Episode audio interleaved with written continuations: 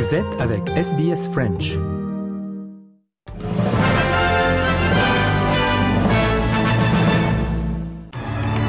Et on commence avec les grands titres de l'actualité pour aujourd'hui. Le Premier ministre israélien Benjamin Netanyahou qui qualifie la proposition de cessez-le-feu du Hamas, je cite, de délirante. Les changements apportés à la réforme industrielle devraient être adoptés par le Parlement en Australie aujourd'hui. Et la politique étrangère australienne doit s'adapter à son temps, ceci d'après la ministre Penny Wong.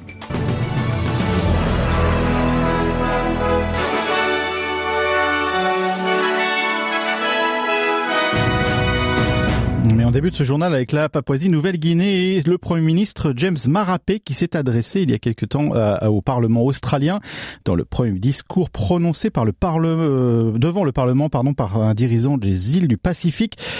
Euh, James Marapé a reconnu l'histoire commune des deux nations tout en envisageant une coopération future. La Papouasie-Nouvelle-Guinée, je vous rappelle, a obtenu son indépendance de l'Australie en 1975. Monsieur Marapé espère que l'Australie continuera à soutenir son voisin le plus proche.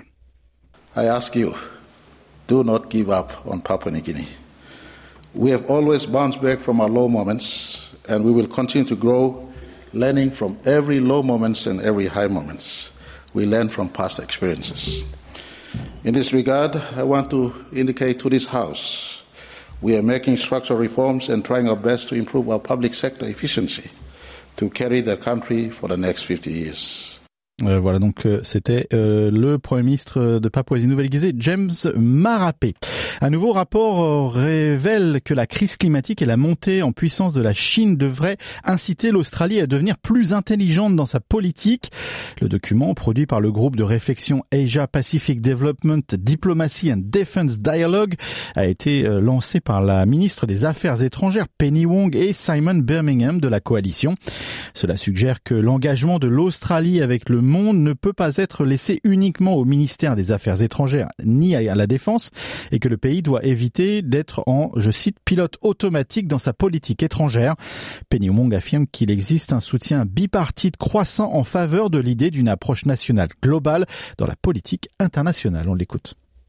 For this to be successful, it must happen at all levels, not just on the world stage, but here, domestically, in our parliament, in our communities, in our businesses, in boardrooms, and in schools. We welcome all Australians to this conversation. And we welcome all of us considering how we can contribute to achieving and assuring Australia's interests in a more challenging world. Et c'était la euh, ministre des Affaires étrangères Penny Wong. Le leader politique du Parti national David Littleproud a critiqué les changements potentiels sur la loi euh, sur les relations industrielles qui pourraient simplifier la conversation, euh, la conversion pardon d'employés occasionnels vers des, un contrat d'employés permanent. La loi pourrait également consacrer le droit du, du personnel à la déconnexion s'il estime que le travail s'immisce dans sa vie privée. Et après des mois intenses de négociations, le gouvernement fédéral a obtenu le vote final dont il a besoin pour adopter le troisième volet de cette réforme. Mais pour David Littleproud, le gouvernement, c'est, le gouvernement s'était trop impliqué dans les détails. On l'écoute. I think business and workers have sorted this out with this good old thing called common sense. Uh, they've used it in balance. So let me tell you, I don't think businesses and business owners are sitting there at night wanting to do work as well. They want to be with their families. And as the Prime Minister even said yesterday, where there is cases, uh, where there's needed to be contact after hours, there's already arrangements that can be taken place between the employee and the employer. 13h et 5 minutes, direction des États-Unis maintenant. Revers pour l'administration Biden, le financement supplémentaire demandé par le gouvernement a été rejeté cette nuit au Congrès américain.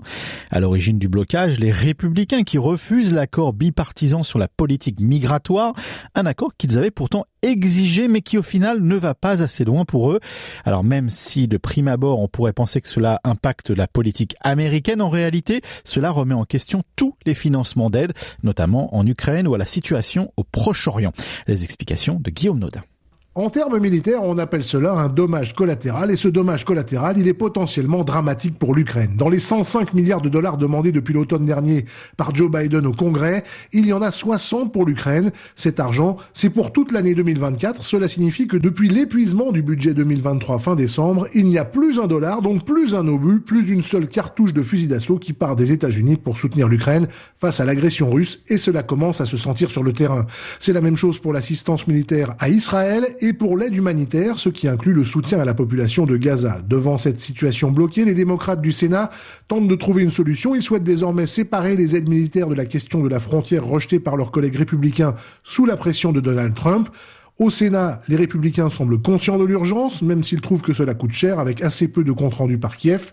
C'est beaucoup moins le cas à la Chambre des représentants. Une tentative d'aide séparée à Israël a été rejetée ce mardi et les ultra-trumpistes refusent jusqu'ici tout financement supplémentaire d'aide à l'Ukraine.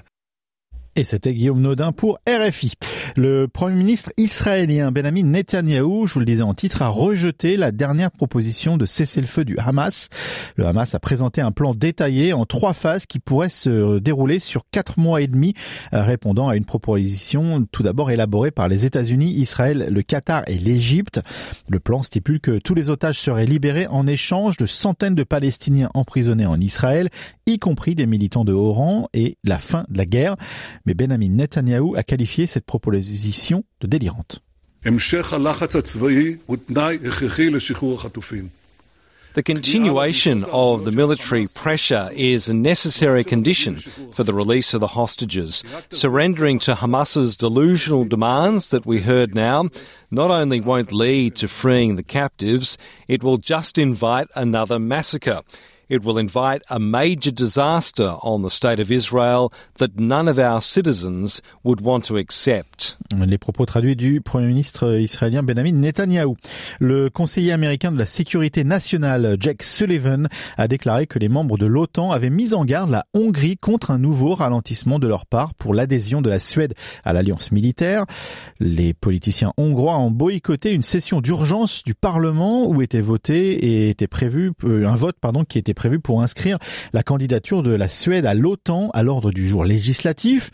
La Hongrie a accusé des hommes politiques suédois d'avoir menti sur l'état de la démocratie hongroise et a demandé au Premier ministre suédois de se rendre en Hongrie. Monsieur Sullivan affirme que la patience des États-Unis s'épuise. We heard security advisor after security advisor say that it's past time for Sweden to get in and to directly address the representative from, from Hungary to say, indeed, they are the last and it's you know, a matter of credibility and obligation that they take the necessary steps uh, to complete the parliamentary process so that NATO can, in fact, welcome Sweden as the 32nd member. Et c'était Jack Sullivan, le conseiller américain de la sécurité nationale. Après la France, la Belgique ou encore la Pologne, c'est au tour des autorités espagnoles de faire face à la colère de ces agriculteurs. Des milliers de manifestants ont bloqué les routes hier pour protester contre la politique européenne commune sur l'agriculture. Cette colère s'est retrouvée au Parlement de Strasbourg où les eurodéputés tenaient débat et les divisions sont de plus en plus visibles. Robin Lomreski. Si les agriculteurs européens réclament des mesures urgentes alors que leur secteur subit une crise sans précédent, les législateurs européens semblent incapables de trouver un compromis et de parler d'une seule voix. Les divisions restent profondes, notamment entre les conservateurs du PPE, le Parti populaire européen, et les Verts ainsi que les groupes de gauche. Philippe Lamberts, député européen belge et coprésident du groupe des Verts au Parlement européen. À vous en croire, vous, l'extrême droite, les conservateurs, les chrétiens démocrates, les libéraux, la révolte des agriculteurs n'aurait qu'un coupable, le pacte vert européen mais quand on ne se contente pas d'haranguer les agriculteurs, qu'on les écoute vraiment, eux désignent un tout autre coupable, un système économique qui les emprisonne et les écrase. Une analyse balayée d'un revers de main par François-Xavier Bellamy, député européen et chef de file de la République en marche. Chers collègues, vous souvenez-vous du moment où vous votiez pour le texte Restauration de la nature et nous étions critiqués au PPE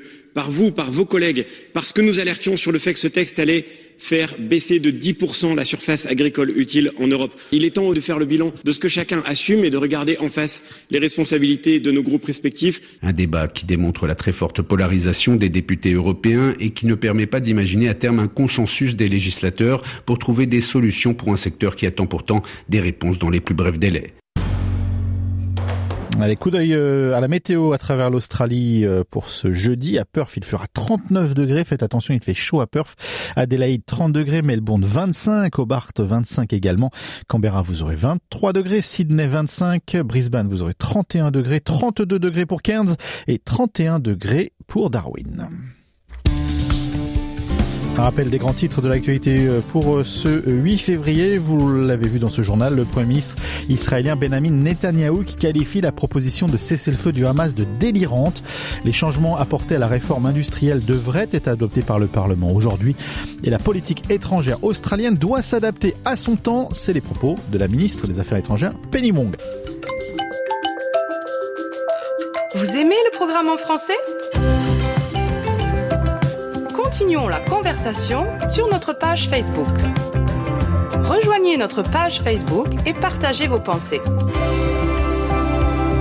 facebook.com slash sbsfrench.